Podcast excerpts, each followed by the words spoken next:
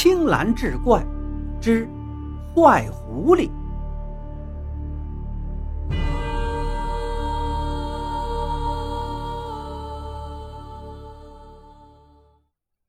话说这天，某公寓旁发生了一起凶杀案。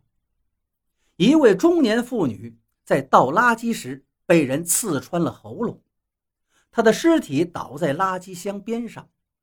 更诡异的是，凶手还在尸体旁用血写了一句话：“狐狸在哪里？”警探亨利立马带着助手波尔赶到了现场。那里早已围上了一大圈人，在现场勘察一番之后，亨利对波尔说道：“凶手是埋伏在垃圾箱里的，趁受害者掀开盖子倒垃圾的一瞬间，突然用利器刺穿他的喉咙。这一切都发生的太快，受害者没有来得及叫出声来。”波尔感叹道：“这么热的天。”凶手竟憋在垃圾箱里，真是太可怕了。亨利用手指了一下死者，你看，他的项链还在，说明凶手不是谋财，很有可能是仇杀。至于那行血字嘛，也许隐藏着什么线索。波尔拍下了现场的每一个角落。结束工作之后。两个人正准备回去，一个身材瘦削的记者挤了过来。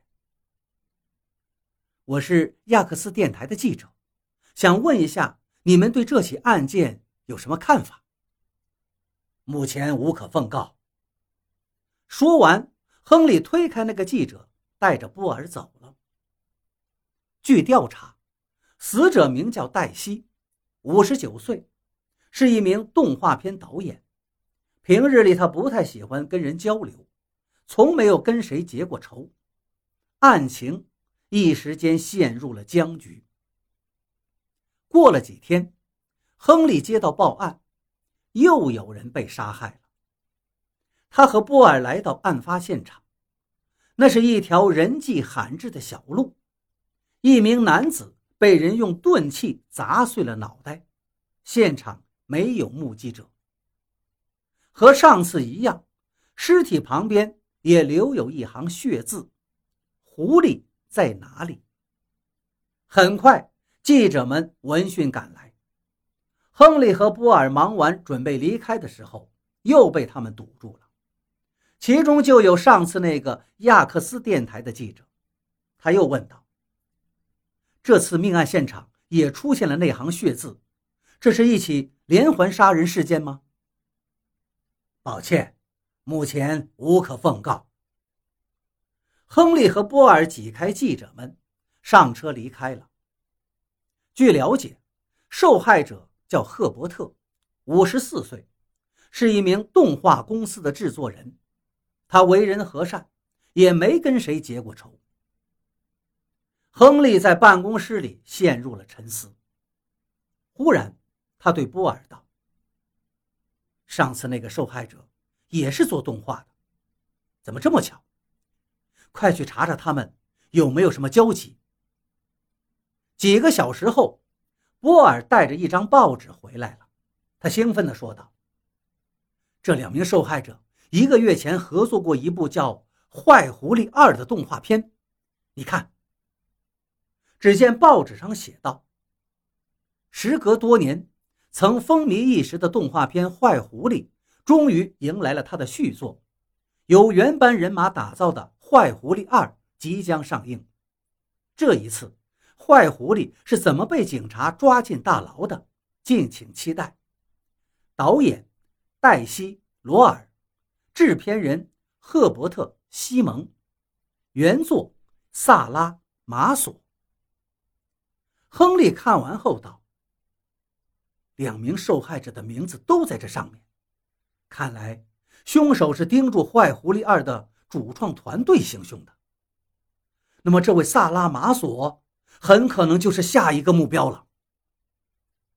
事不宜迟，两个人赶紧找到了萨拉的住址。他们把车停到附近的街上，然后去萨拉的公寓。路上，亨利透过街边的橱窗发现有人跟踪他们。他对波尔说：“我们被跟踪了，你从左边那条岔路绕到后面，我们前后包抄，把这个人抓住。”波尔立刻拐回左边的岔路，见时机已经成熟，亨利猛地回头向跟踪者冲了过去。那个人转身想跑，却被身后过来的波尔抓了个正着。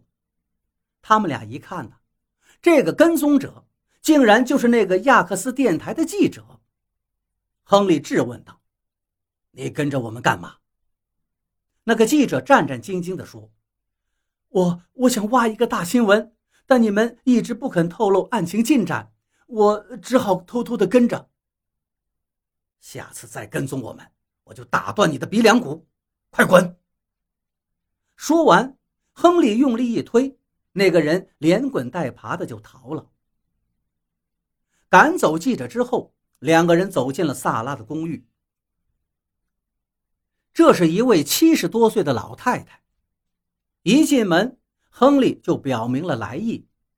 萨拉听后很惊讶，居然有人为了一部动画片杀人，这太不可思议了。亨利说道：“坏狐狸二究竟是一部什么样的动画片呢？”萨拉说：“我这里有录像带，两位可以看一下。”坏狐狸二讲的是警察如何跟一只坏狐狸斗智斗勇，把他抓进大牢的故事。故事很简单，是给小孩看的。亨利看完后一头雾水。过了一会儿，他又问萨拉：“案发现场都留有一行血字，狐狸在哪里？您知道这是什么意思吗？”过了好一会儿。萨拉才说道：“我想起来了，这是第一部《坏狐狸》结尾时，典狱长的最后一句台词。”